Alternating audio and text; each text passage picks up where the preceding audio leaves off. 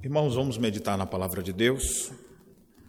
Abra sua Bíblia, Mateus, capítulo 22, dando sequência à série de mensagens intitulada O Filho do Homem, exposições no Evangelho segundo Mateus. Vamos dar seguimento hoje, Mateus, capítulo 22, farei a leitura dos versos de 1 a 14. Antes de ler o texto, queria lhe situar, porque já faz uns dias que a gente pregou em Mateus aqui. No último mês estivemos de férias.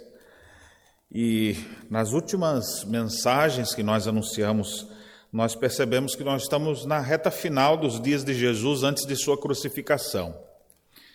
Já houve a entrada triunfal dele montado no jumento, as, as multidões clamando Osana ao filho de Davi. E aqueles judeus que cada vez se tornavam mais endurecidos, rejeitando a Cristo, mais uma vez aparecem aqui, porque Jesus faz curas no templo, Jesus purificou o templo e eles ficavam procurando uma ocasião para o matar. Não era assim mais uma perseguição velada. Eles já queriam mesmo, todo mundo sabia, entre os judeus e os principais sacerdotes, todo mundo quer a, quer a cabeça dele, querem matar Jesus. Então, tentando pegá-lo em alguma coisa, lhe fizeram uma pergunta: Com que autoridade você está fazendo esses sinais, essas curas, expulsando as pessoas daqui? Com que autoridade você faz isso? E faziam essa pergunta querendo pegar Jesus, para Jesus dizer: Eu faço na minha autoridade porque eu sou o filho de Deus. Blasfemou! Ou então ele fala, não tem autoridade nenhuma, e por que você está fazendo aqui? Então, qualquer resposta que ele desse àquela pergunta, ele ia ser condenado. Tem pessoas que às vezes tentam fazer assim com a gente, né? Eu vejo às vezes alguns, algumas entrevistas, eu gosto de acompanhar aquele jornalista Alexandre Garcia, às vezes as perguntas que são feitas para ele são tão capciosas, mas ele não cai na pergunta, acho que ele aprendeu com Jesus. Quando alguém lhe faz uma pergunta que a resposta de um lado ou do outro vai lhe condenar, Jesus chegou assim e fala: Vocês me perguntaram isso? Eu vou lhe fazer uma pergunta também. O batismo de João era de, do céu ou da terra? Aí eles. Se a gente disser que é do céu, e ele vai logo perguntar: Por que vocês não se arrependeram? Se a gente disser que é da terra, é da terra, e o povo todo aqui que considerava João vai dizer o que da gente? Então, não sabemos. Aí Jesus também não responde. Estão percebendo a sabedoria de Jesus? Aprenda com isso, viu? Não caia nas sutilezas. Hoje em dia as pessoas têm tantas perguntas capciosas querendo derrubar a gente. Não caia nessa, não. Os termos da pergunta não estão certos. Só que dessa vez Jesus não só fez isso, mas ele ainda avançou para cima daqueles fariseus, aqueles, aqueles religiosos, e ele conta, conta para eles três parábolas. Nós já vimos duas e hoje vamos ver a terceira. Primeiro, ele fala da parábola dos dois filhos, dizendo: Olha, havia dois filhos. O pai falou: Vai lá, meu filho, fazer isso. Ele: Tá bom, já vou, mas não foi. E falou para outro filho: Filho, vai fazer isso. E ele ficou se, se prendendo, não foi na hora, depois acabou obedecendo. Aí Jesus perguntou: Quem foi que obedeceu realmente ao pai? Aquele que disse que ia e não foi? Ou aquele que no primeiro momento não falou, falou que não ia, mas acabou se arrependendo e foi? Aí todo mundo disse, é exatamente, o segundo aí. Pois é, pois eu quero dizer que vocês estão ficando para trás, porque vocês são esses que falam, mas não fazem. Ao passo que meretrizes, publicanos, pecadores estão entrando no reino dos céus na frente de vocês. Eles devem ter ficado morrendo de raiva naquele instante. E aí Jesus já pega outra parábola em cima deles. E é interessante que nessas parábolas Jesus faz eles se autocondenarem. A segunda é a parábola dos lavradores maus. E ele fala: olha, havia um, um homem, dono de uma casa, ele plantou uma vinha, e aí ele contratou pessoas para trabalhar ali e tal, deixou a vinha toda pronta e se ausentou do país. E depois mandou seus servos no tempo da colheita irem lá para receber os frutos. E os lavradores, eles agarraram a uns, espancaram, a outros mataram, a outros apedrejaram. E aí, diz o texto, que enviou ainda outros servos no número maior, maior e trataram eles da mesma sorte. Por último, enviou o próprio filho, dizendo: A meu filho respeitarão. E os lavradores, ao invés disso, falou: Esse é o dono da vinha, vamos matar ele, que é tudo nosso agora.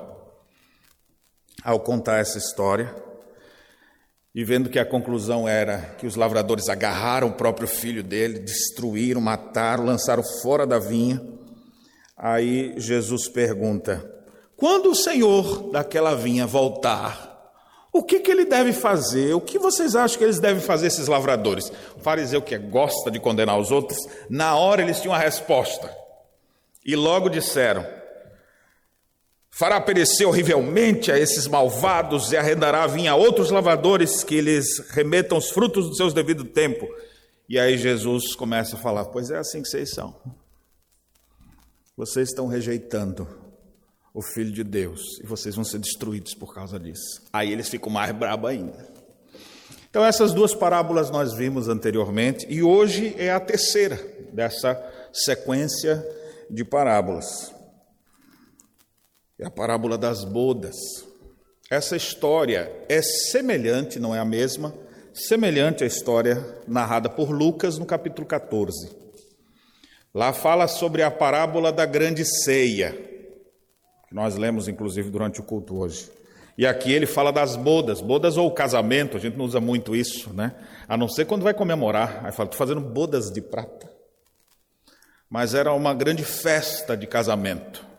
Vamos ler então essa história, tirar lições dessa parábola e aplicá-las ao nosso viver cotidiano.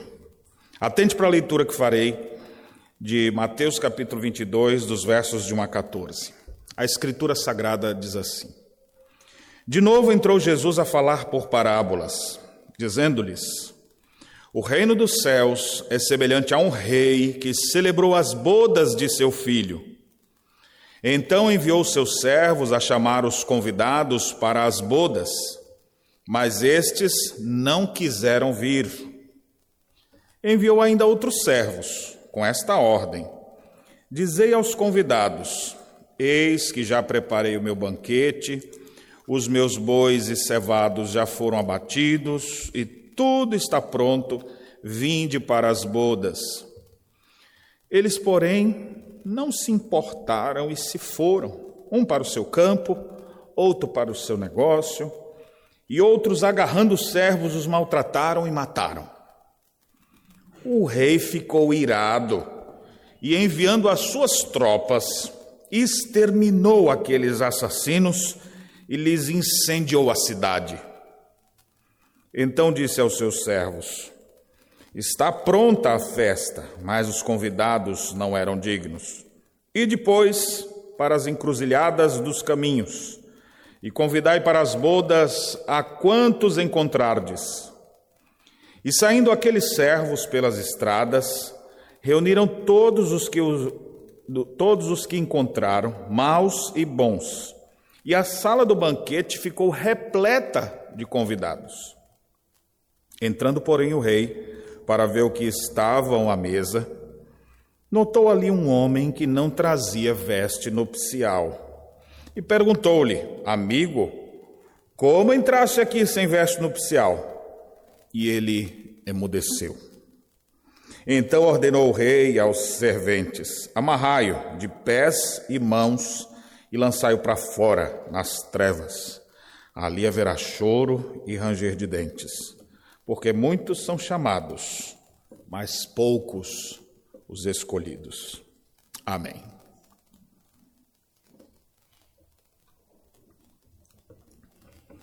Qual seria o seu sentimento se você preparasse uma festa majestosa e depois de todo o trabalho, todos os convites distribuídos, você começasse a receber os retornos, você chegou na hora da festa, rapaz, não chegou ninguém ainda. Aí quando começa a chegar alguém, fala, oh, eu só vim aqui avisar, meu, meu patrão lá pediu para avisar para o senhor que não vai dar para vir. E aí você fez aquela festa toda especial para celebrar uma coisa importante na sua vida e não apareceu ninguém. Nenhum dos seus convidados. Um ou outro, quando falta, é uma coisa, né? Mas nenhum deles veio. E o pior, aí você descobre, por que, que eles não vieram? Não, porque eles acharam que tinham coisas mais importantes para fazer. Eles não vieram porque não quiseram. Qual seria o seu sentimento numa situação dessa? Eu sei que às vezes você já tem alguns sentimentos de decepção por coisas menores. Às vezes, só de você fazer uma comida especial na sua casa, preparou aquele almoço para o marido, aí quando o marido chega, eu já almocei. Ela fala, ah, hoje, amor, logo hoje que eu preparei com tanto amor e carinho, come pelo menos, porque estou cheio, mulher. Hoje não. A pessoa preparou, aí o outro não quis. Só disso, às vezes, pode já dar uma tristeza em quem passou o tempo todo preparando, não é verdade? E eu nem sou cozinheiro para saber direito disso, mas eu imagino que seja. E de fato, esse sentimento de frustração, de decepção pelo desprezo, essa sensação de ter trabalhado em vão, é algo que tira a motivação de qualquer um. Isso pode ser desde um delicioso almoço, que alguém preparou e ninguém veio para almoçar, ou uma programação da igreja, onde às vezes o presidente da sociedade interna programa, prepara, faz um lanche, aí fica esperando o pessoal e o povo não vem.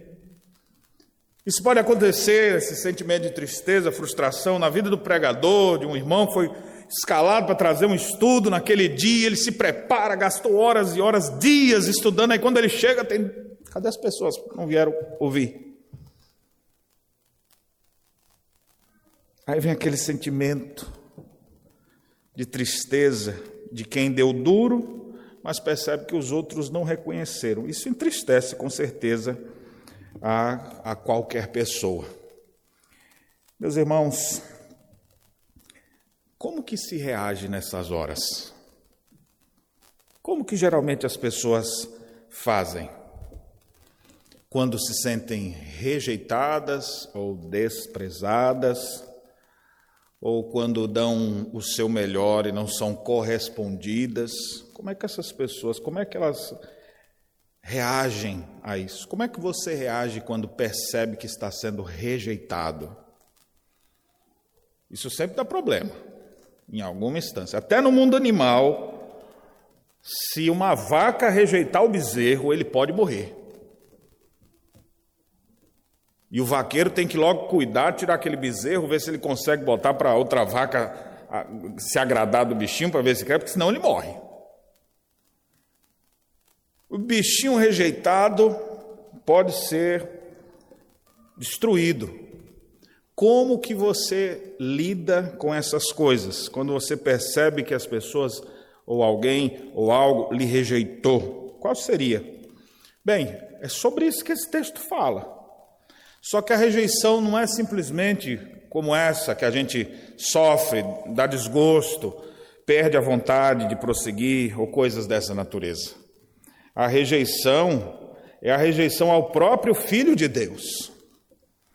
Todas as parábolas, especialmente nesse finalzinho do ministério de Jesus, as histórias vão apontando de forma cada vez mais direta para o que Cristo estava fazendo e para a rejeição que ele estava recebendo das pessoas.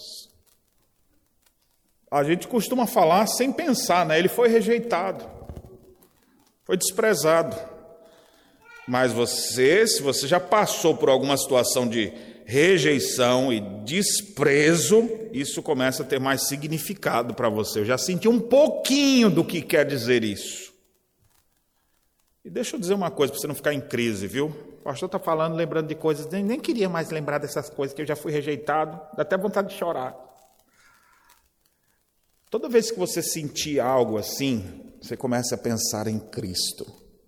Aí esse sentimento de sofrimento pode lhe fazer, pode produzir em você algum tipo de crescimento para você pensar assim: ah, foi terrível o que fizeram com Jesus, né? Você fez o seu melhor e lhe rejeitaram. E Jesus veio oferecer a sua vida. E as pessoas disseram: crucificam, crucificam. Fazia alguma coisa, e os judeus, especialmente aqui os, os principais sacerdotes, as principais autoridades, rejeitavam veementemente a Cristo queriam já matá-lo. E Jesus, aqui nessa sequência de parábolas, nessa terceira, mais uma vez direcionada para aqueles homens que estavam rejeitando, o Senhor quase que desenha para ver se eles entendiam agora. E a história é um pouco diferente daquela de Lucas 14, embora a moral da história é praticamente a mesma. E a grande lição desse texto é que a gente deve receber, aceitar o gracioso convite que o rei nos faz. Porque desprezá-lo ou rejeitá-lo pode custar a nossa vida, ou literalmente nos levar para um lugar de choro e ranger de dentes. Essa é a principal lição desse texto. Mas observe aqui algumas diferenças que existem entre essas duas histórias contadas. Aquela no contexto também de judeus hipócritas, legalistas, e lá a questão era do sábado. Que coisa é essa? Como é que faz uma cura no sábado? Imagina só, eles levavam tão a sério, o legalismo deles era tão acentuado que, em vez de olhar para o milagre que aconteceu com aquele hidrópico, eles preferiam dizer: por que, que curou no sábado? E Jesus disse: quem é que tem um boi, um animal que cai no buraco e depois não vai tirar ele porque caiu no sábado?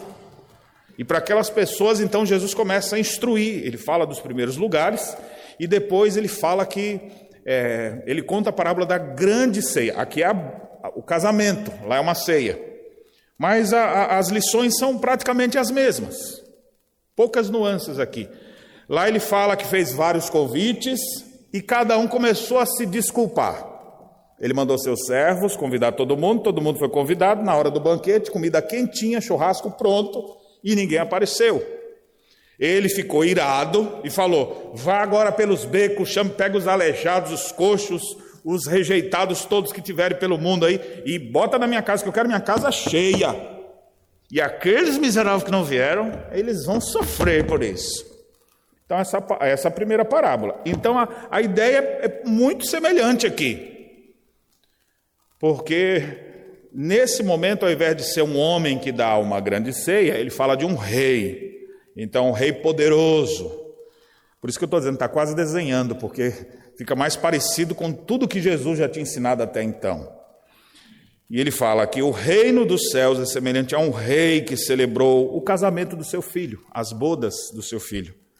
Então, nós temos aqui o personagem de um rei, um rei amoroso, extremamente generoso, porque vai fazer um grande banquete e convida um monte de gente. Observe verso 3, que ele enviou seus servos. A referência a servos nessa parábola aparece várias vezes. Ele sempre falando seus servos, mandou seus servos, os seus servos foram. E ele enviou seus servos para que os servos saíssem chamando os convidados para o casamento. E aí o texto aqui não explica, como na parábola anterior, quais eram as desculpas. Lá disseram: eu comprei uns bois e vou experimentar. Ah, eu casei, não posso ir. Aqui ele simplesmente resume dizendo assim: eles não quiseram vir. Bem claramente, eles não quiseram vir. Verso 4, ele mandou outros servos. Com a ordem: Dizei aos convidados: Eis que já preparei o meu, meu banquete, os meus bois e cevados já foram abatidos e tudo está pronto, vinde para as bodas. A ideia de bois, a tradução aqui de bois cevados, é como se fosse assim: aqueles bois, devia ter aquele boi uruguaio, aquela carnezinha, e aquela outra mais gordurosa, sabe que você guarda uma picanhazinha com, sabe? Então era aquele negócio assim bem preparado, suculento, gostoso, como alguns preferem, ao ponto, né? Ou ao ponto menos ou mais torradinho. Né? Então estava tudo pronto, o banquete pronto, e ele mandou chamar todo mundo. E aí, agora, verso 5, diz eles, porém, não se importaram e se foram. Um para o seu campo, outro para o seu negócio, e aí vai agravando a situação. E os outros, agarrando os servos, os maltrataram e mataram. Então se observe aqui a rejeição do gracioso convite daquele rei de trazer pessoas para a celebração daquele casamento, produz agora uma ira no coração do rei. Olha o que diz o verso 7. O rei ficou irado e, enviando as suas tropas, exterminou aqueles assassinos e lhes incendiou a cidade. Já parou para pensar um negócio desse? Quer dizer que eu convidei vocês para o casamento, vocês não vieram. Ainda maltrataram os, os servos que eu mandei, mataram alguns. Mas peraí, tropa de elite, vamos lá, pessoal. Pegou a, a, aquele grupo especializado, as suas tropas, seu exército veio lá, destruiu todos eles, tocou fogo na cidade, mostrando o furor e o poder desse rei. Porque o rei não precisava convidar aquela gentalha, não. Aquele povo foi agraciado com o convite de um rei. Não era um convite de um Zé Manézinho, não. Era um convite de um poderoso rei. E você dizer, não vou, Aqui tem alguns militares, assim como eu sou. Imagina o brigadeiro falar: Eu quero lhe convidar você e sua família para almoçar na minha casa. Aí você fala: Desculpa, mas não vou não. É, imagina o soldado recebendo o convite do, do general. E ele fala: Ah, desculpa, eu tenho outra coisa para fazer, vou assistir a novela. Imagina você receber um convite de uma alta autoridade. O que, que você. Não, com certeza, claro que eu vou. Era o rei, era o poderoso, e não apenas rejeitar o convite, não se importaram, olha a evolução. Agora eles começam a agredir pessoas, maltratar e matar os servos. O rei ficou irado e deu uma ordem de comando e acabou com a vida daqueles ali. A partir do verso 8, a parábola tem um novo desdobramento, causado por essa primeira rejeição. O que que esse rei faz? Então disse aos seus servos: Está pronta a festa, mas os convidados não eram dignos. E depois para as encruzilhadas dos caminhos e convidai para as bodas a quantos encontrarem. Então observe aqui a mesma ideia da parábola anterior lá, ele dizia: Eu quero a minha casa cheia. Aqui ele diz: Vá pelos cantos, onde você achar pessoas. Eu convidei um monte de pessoas, não quiseram ouvir, então espalhe meu convite aí. Quem vocês acharam pelo caminho, traga para cá o resultado vai ser o mesmo. Lá era, na parábola de Lucas, era a casa cheia. Aqui também vai ficar a sala do banquete repleta. Olha o que diz, verso 10: E saindo aqueles servos pelas estradas, reuniram todos os que encontraram, maus e bons, um detalhe diferente aqui, maus e bons. A sala do banquete ficou repleta de convidados. E agora é a hora do rei entrar na festa e fazer todo o rito próprio lá daquele casamento. O interessante é que tem uma figura que surge nesse casamento. Quem é que você fica olhando quando está no casamento do seu filho? Você faz uma festa para o casamento do seu filho. Onde é que a atenção está? Eu sei que muitas, no nosso tipo de casamento hoje, vocês vão ficar de olho na guarda de honra, na, nos vestidos todos, né? Lembro do casamento do presbítero Fabiano aqui, devia ter quantas pessoas aqui na frente? 180, eu acho, né? Testemunhas. Tinha um monte de gente aqui com os vestidos, todo mundo, todo mundo entra devagarzinho, porque é pouco tempo, né? E aí vem todo mundo ali desfilando, vão entrando devagarzinho, entra um, entra outro, mas todo mundo está esperando quem? Quem é? nos nossos dias. Você chama atenção para quem? A noiva, tchararam, aí todo mundo já, todo mundo fica em pé, oh, né? não é assim? Ainda que esse casamento nosso não seja no mesmo ritual daquele casamento daquela época, mas vocês acham que a atenção ia estar voltada para onde? Com certeza para o rei, o dono da festa, para os noivos que estavam ali. Mas o rei entra e nota, a esse rei é perfeccionista, esse rei vê tudo. Não passa nada despercebido dele. Ele olha e observa um sujeito que estava lá. A casa estava cheia. Porque quando é pouca gente, você observa mais. Agora, cheio de gente, às vezes você estava lá aquele dia? Estava, eu nem te vi. Era tanta gente. A, a sala do banquete estava repleta. E observe o que ele enxerga. O rei entrou para ver os que estavam à mesa e notou ali um homem que não trazia veste nupcial. Muitas vezes naquela cultura mais antiga, às vezes a festa era dada e o próprio rei já dava as roupas para que as pessoas vestissem. Hoje em dia, os noivos vão casar e eles falam: olha, vocês podem alugar em tal lugar. Ou então eu quero dar cor nude. né? Ou na cor, e inventa uma cor que ninguém tem roupa. As mulheres ficam loucas e os maridos ficam desesperados. Vão ter que gastar dinheiro com vestido novo. Não é assim? Agora era bom, né? Eu vou casar, mas eu já tenho aqui ó, a veste para você. Ou seja, de alguma forma, aquela pessoa não estava adequada para a festa. A ideia é essa. Está todo mundo ali bonito, bem vestido, roupa de gala, nos nossos dias, né? E aí entra outro lá como se estivesse indo para a pra praia. Você fala, o que esse cara está. Esqueceu que é casamento, velho. É interessante que quando ele falou, esse homem não está preparado, ele está despreparado. Como é que você entrou aqui sem ter as vestes nupcial? O rei perguntou. Que é interessante que ele não tem resposta, né? Amigo, como entraste aqui sem veste nupcial? Verso 12. E ele hum, emudeceu. Como é que não emudece? Era o rei poderoso que acabou de queimar aquela cidade. Ele agora pergunta: por que, que você está sem farda? Por que, que você está sem o, o, fardamento correto do casamento? Aí ele: hum, o que será que vai sobrar para mim agora? E não é coisa boa, não. E a parábola então caminha para o seu encerramento, dizendo: Então ordenou o rei aos seus serventes: Amarrai-o de pés e mãos e lançai-o para fora, nas trevas. Ali haverá choro e ranger de dentes, porque muitos são chamados, mas poucos escolhidos. Meus irmãos, esta parábola que conta essa história inusitada aqui desse rei que faz um casamento, convida um monte de gente, gente não vem, ele convida outras pessoas, não vieram também, mandou outros convites, seus servos foram maltratados, ele vai lá e acaba com a raça desses ingratos, matando-os e queimando suas cidades.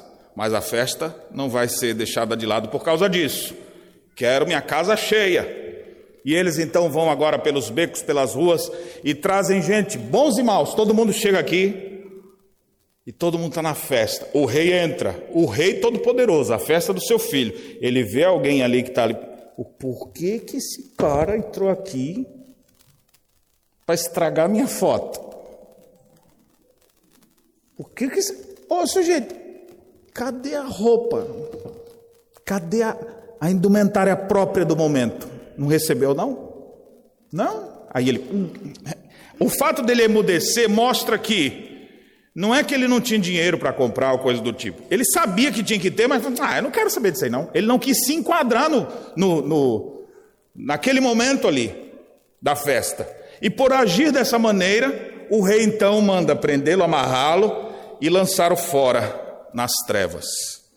E o texto então encerra com essa citação que Jesus Cristo usou muitas vezes para fazer referência ao inferno, um lugar de choro e de ranger de dentes.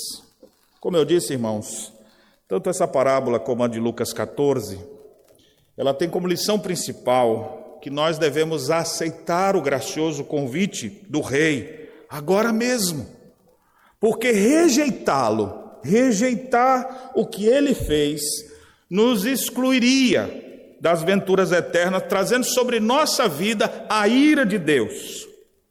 Mas tem uma segunda lição que essa parábola traz, diferente daquela: é que aqueles que estão na igreja, eles precisam se enquadrar no plano de Deus, que não é só a justificação, mas também a santificação, é a evangelização, é tantas outras coisas que Deus quer que eles façam, que eles se vistam dessa nova criação em Cristo que evidencia a verdadeira salvação, porque se eles não viverem assim, eles estão evidenciando que não são de Deus, e por isso que o destino deles é o inferno, é a destruição.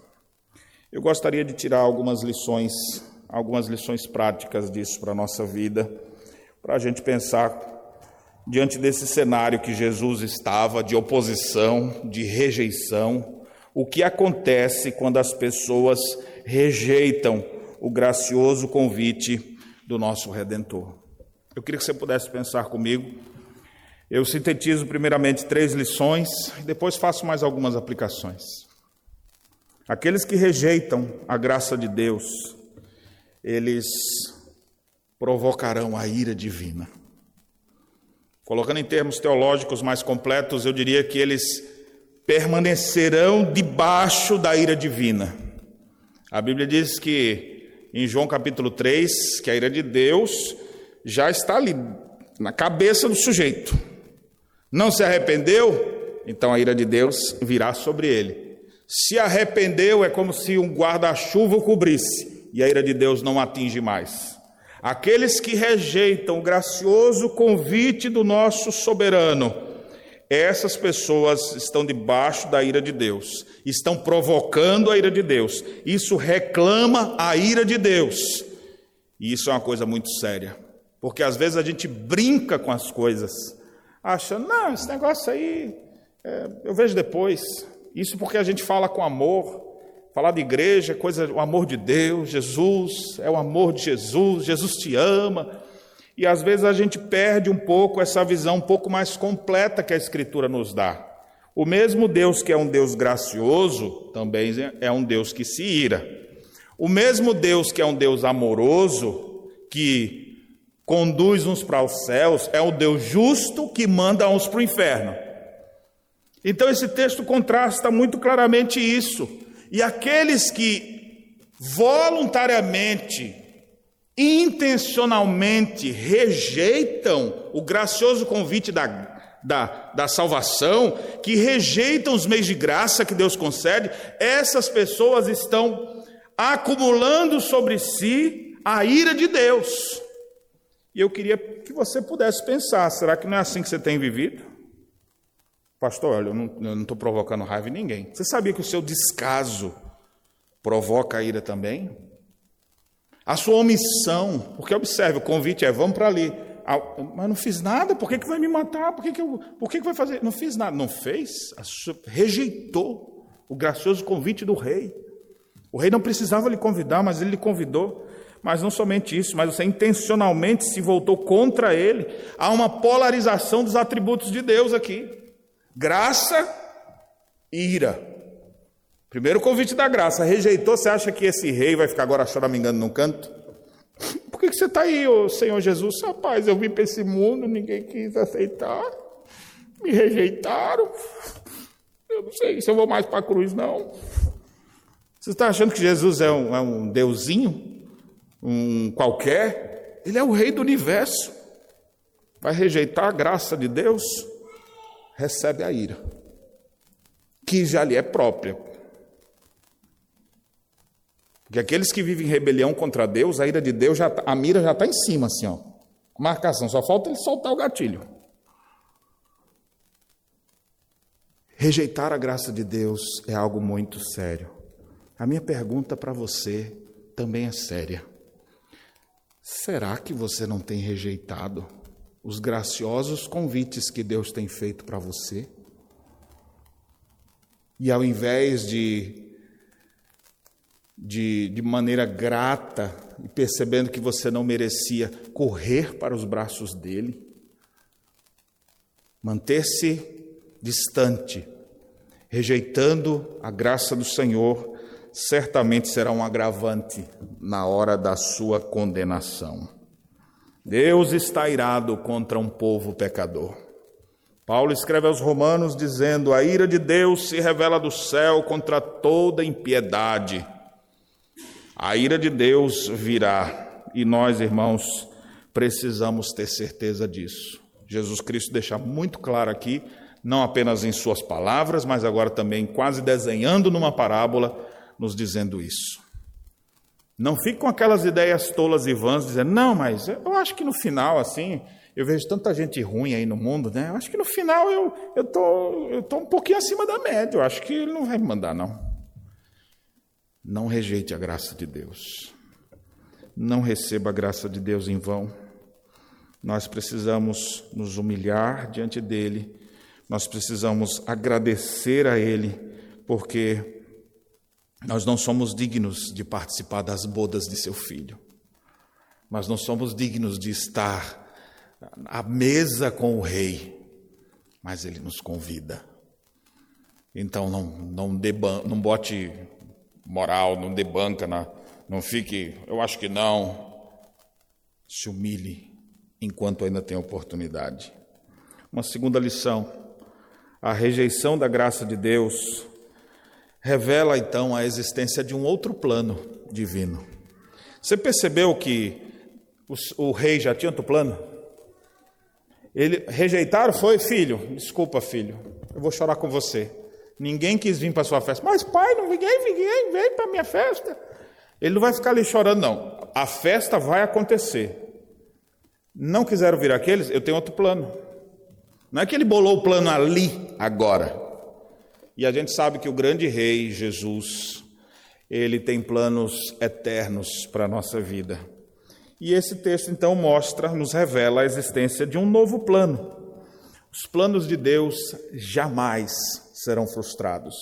Se na parábola ele, o rei disse que vai ter casamento, vai ter casamento, quer você vá, quer não. E qual é o outro plano que a gente vê aqui? É, aqueles convidados de honra não quiseram vir, então pegue os que tiveram pela beira do caminho e traga, bons e maus. Na parábola da grande ceia, ele fala: pegue os aleijados, os coxos, os que estiverem à beira do caminho, nas encruzilhadas, pegue todos esses desvalidos e traga para cá. E aqui, meus irmãos, uma coisa muito interessante. É, Cristo, ao vir para os judeus, e os judeus o rejeitarem, não vai fazer com que Deus se frustre em seus projetos, mas vai nos mostrar um plano que ele tinha, muito maior, e que não surgiu ali agora, mas que já estava sendo apontado desde o Antigo Testamento. É o plano de que ele iria para salvar não apenas os judeus, mas toda a carne. Jesus Cristo é assim: convidou, não quer, outra direção. Chamou, não quer não? Vai para lá. E eu acho que isso é um bom princípio para a gente trabalhar. Você não precisa ficar o tempo inteiro ali batendo na mesma direção, ali dizendo, não, é aqui, aqui, aqui, não quer não? Tá bom, eu vou para outro lugar. Você não vai travar minha vida, não, meu amigo. Redirecionamento da graça. Veio para o que era seu. Seus não receberam. O que, é que ele faz então? Se frustra, fica chorando, tristeza, depressivo. Veio para o que era seu, não querem não? Redirecionamento. Pois agora, todos quantos o receberem serão chamados filhos de Deus. Veio porque era seu, seus não quiseram.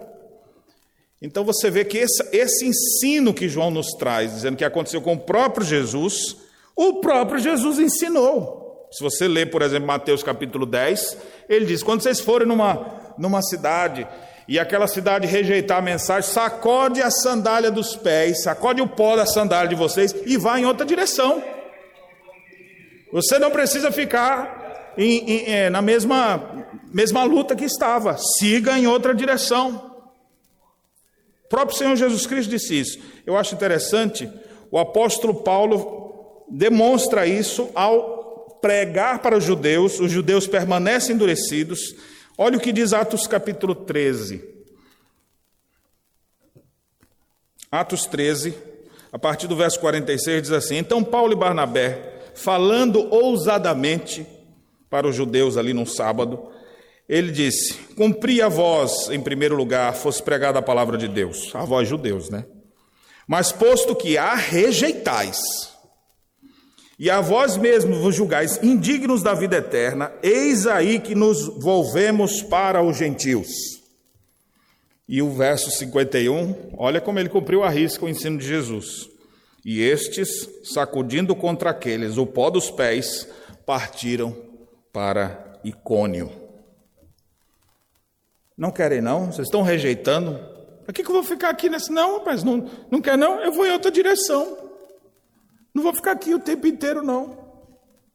Redirecionamento da graça.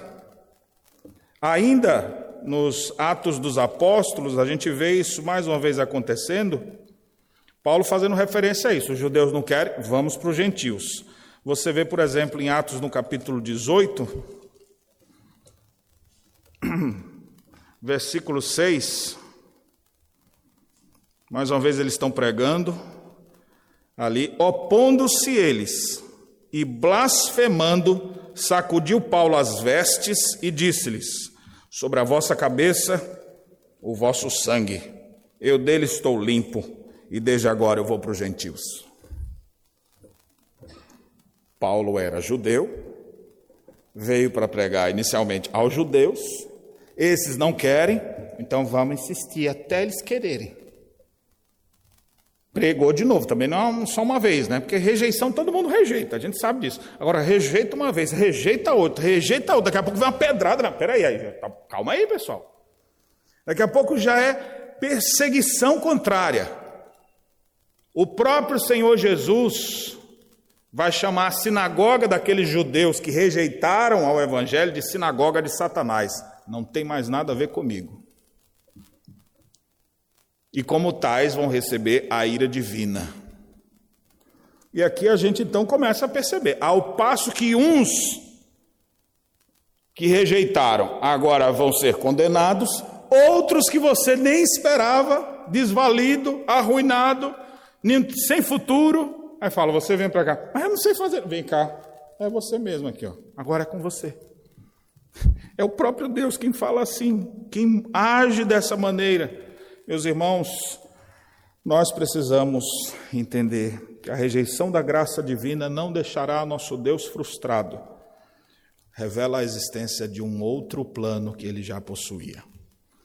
Trocando em miúdos isso no nosso dia a dia, você não precisa ficar o tempo inteiro na mesma direção. Deixa eu dizer uma palavra aqui para os nossos líderes de igreja, que muitas vezes estão insistindo com as mesmas pessoas e as pessoas não querem nada. Meu irmão, pregue, pregue de novo. Começa a ver que está sendo rejeitado, mire em outra direção. Não fique ali, não. Fica lá martelando, se desgastando, perdendo sua vida, meu amigo. Direciona, redireciona. E continua. Ah, vocês não querem não? Tem aqueles que querem? Pois eu vou entrar desse aqui. Nós não precisamos ficar frustrados, porque muitas vezes na vida, especialmente de líderes da igreja, começa a fazer alguma coisa, programa um negócio, para 50 pessoas vem três. Aí ele desanima, mas ainda faz de novo. Aí ele começa a ver isso constantemente. Espera aí, preciso fazer. Então tem outra pessoa, você prefere ali? Então deixa o outro fazer lá, eu vou fazer nessa outra direção. Eu não quero trabalhar, não quero viver fazendo coisas que vão me trazer sempre essa opressão, essa, essa, esse, essa dor da alma, esse desprezo. Eu vou me voltar para os gentios. Eu costumo dizer com outros pastores, né, colegas, que às vezes eles estão trabalhando em igrejas difíceis de lidar, com guerra de vaidade, briga de vaidades terríveis, um querendo ser melhor do que o outro, um querendo mais esplendor do que o outro. Eu falo, meu irmão, vai plantar igreja, vai plantar batata não, viu? Vai plantar igreja, cara. Se volta para os gentios, vai para o lugar onde não tem ninguém, vai pregar o evangelho para os perdidos. Não tem coisa melhor do que você fazer isso. Eu digo isso porque aqui no Rio Grande do Sul, a gente se envolve muito mais com plantação de igreja, porque ficar lidando com crente o tempo inteiro, crente é ruim. É tanto que é salvo só pela graça, porque se fosse de outra maneira não ia não. Volte-se para os gentios, vá, vá ver aquelas pessoas, ver a alegria daquela pessoa que chega assim, dizendo da Bíblia, onde, como é que é? Como é que é isso aqui? Perguntando o básico para você, você com todo gosto para ensinar. Aquela alegria você vai ter de servir. Então, está sendo rejeitado nessa direção, Redirecione sua vida, suas forças, sua energia. E se alguém lhe perguntar por que você está fazendo isso, você fala, ah, porque Cristo fez isso, ensinou isso, Paulo fez isso.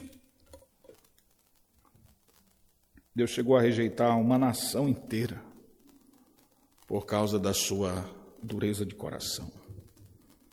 Como eu disse no início, não faça isso logo de cara, não, veja se não é porque tem muita gente que hoje está convertida aqui, servindo ao Senhor, mas que no primeiro momento eles foram rebeldes. Eu mesmo fui duro, acho que um ano, o povo me evangelizando até me converter.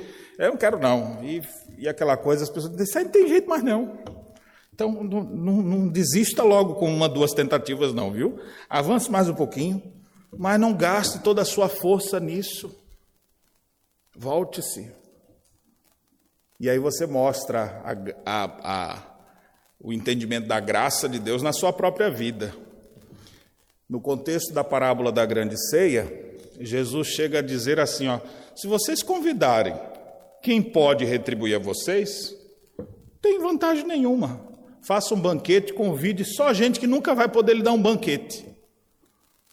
No Sermão da Montanha ele também falou isso. Se vocês fazem um bem para quem já faz o bem para vocês, que, que, que tem de mais? Os, os outros não fazem assim também?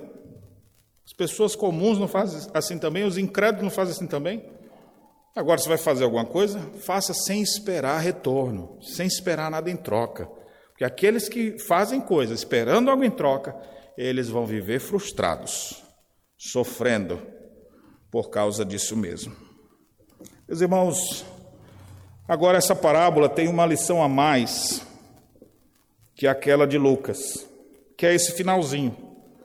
Inicialmente eles foram endurecidos, o rei veio e mandou exterminá-los. Mas agora que encheu a casa e a casa veio cheia de bons e maus, está todo mundo agora ali na festa. Na hora que o rei chega, deixa eu fiscalizar se todos os convidados são, a expressão é dignos. Se eles estão vivendo dignamente, se eles estão se portando dignamente numa festa minha. Eu convidei, dei as condições, ele olha, está todo mundo ok. Espera aí, ele não manda, fala baixinho não. Ô oh, rapaz, o que você está fazendo aqui sem a roupa certa? O rei da igreja é aquele que olha para cada um de vocês e vê quem está sem roupa, não literalmente. Mas aqueles que estão despidos e não preparados, a Bíblia usa muitas vezes essa expressão de, de alguém preparado como sendo alguém que está vestido, não é uma linguagem literal. Por isso mesmo ele diz que devemos nos despir do velho homem, nos vestir do novo homem, devemos estar vestidos e não nus na sua vinda, ou seja, devemos estar preparados para isso. E a lição que nós tiramos aqui é que Aqueles que rejeitam a graça divina não são apenas aqueles que rejeitaram o convite, mas aqueles que vieram e não se enquadraram no plano do rei. Está na igreja, mas não está se santificando. Está no meio dos convidados que vão para o céu, mas vive de maneira errada. O Rei do universo, ele vê. E esses que só estão no meio achando que já está suficiente, o rei está vendo. E isso, estar no meio da igreja não lhe garante salvação. Você pode estar tá aqui do lado do irmãozinho mais crente que tiver aqui. Cadê minha esposa para ver quem está do lado dela? Você não vai para o céu porque está do lado dessa mulher mais crente da igreja, não. Você estiver do lado da pessoa mais, mais mansa e querida aqui da igreja, ele vai ser salvo, ele vai para o céu, você nem agarrado no calcanhar você vai. Espera aí, rapaz, eu estou com ele aqui. Vai não. Pode estar do lado, na festa principal, tem muita gente. Você pode ser casado com uma pessoa crente. Mas se não é, está perdido. Você pode ser que seus pais sejam crentes. Não vai por causa da fé dos seus pais. Ah, mas meu filho é crente, pelo menos. Eu não sou, não, mas meus filhos são. Isso não lhe garante nada. Você pode estar no meio, pode até participar, vem para um almoço da igreja, participa de alguma social da igreja, vem, às vezes até se envolve em alguma coisa da igreja. Mas não se enquadrar no plano de Deus é uma evidência de que nunca nasceu de novo, é uma evidência de que nunca se converteu, é uma evidência que é alguém mal, que não foi justificado pela fé, que não foi transformado, santificado em Cristo Jesus. Então, essa parte final aqui é muito séria. Porque até agora a gente estava falando de coisas e pessoas, você deve estar pensando naqueles que blasfemam contra o nome de Deus, que rejeitam a Cristo. Ah, eu não sou desses que rejeitam o Senhor, mas às vezes você está no meio do povo de Deus e vivendo de qualquer maneira. O rei vai ver e na hora certa, o que, que ele vai fazer? Ele ordenará aos seus servos Amarrai de pés e mãos e lançai-o ali fora nas trevas, onde haverá choro e ranger de dentes. Sabemos pela boca do próprio Senhor Jesus que quando ele voltar, ordenará os seus anjos que vão fazer a colheita e hão de separar os bodes das ovelhas, os crentes dos incrédulos. E o que vai acontecer? Ninguém pode chegar nessa hora se justificando, dizendo, mas eu estava lá, eu fui até na palestra do Augusto Nicodemos. Eu estava lá no dia do aniversário da igreja, eu dei dízimo na igreja, eu até cantei no coral da igreja, eu fiz isso, até preguei no púlpito da igreja, meu amigo, se você não é um convertido, enquadrado no plano de Deus, isso não lhe garante nada. E o rei que vê todas as coisas trará assim a sua ira sobre você também. Tem muita gente que está na igreja achando que o fato de ir para a igreja lhe garante vida eterna. Não tem nenhum lugar da Bíblia dizendo que a igreja é o caminho, a verdade e a vida. Mas aquele que está em Cristo, esse sim é salvo. Não é a igreja que salva, é Cristo quem salva. E se a sua fé é uma fé que não se enquadra nos planos de Deus, sua moralidade é baixa, sua espiritualidade é pífia, você vive de qualquer maneira, seu procedimento não é de um verdadeiro cristão, você é igual esse convidado mal aqui que se investe no nupcial. E quando chegar o último dia, por enquanto está ali, né? O rei não chegou ainda para a festa. Imagine todo mundo na festa, né? Ou um drink para mim aqui, por favor. E aí, pessoal, ô fulano, tá todo mundo convivendo ótimo. Aí o rei chega, na hora que o rei chega, o rei não faz fachada. O rei, quem é esse aqui? O que você está fazendo aqui?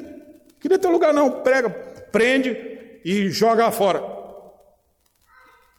Hoje você pode estar até aqui, ó, envolvido, assistindo nossa pregação pelo YouTube interessado aqui um pouquinho aqui ali, mas na hora de se enquadrar, de obedecer a Deus, de se santificar, de viver uma vida que honra ao Senhor, isso você não quer. Isso é uma evidência que nunca se converteu.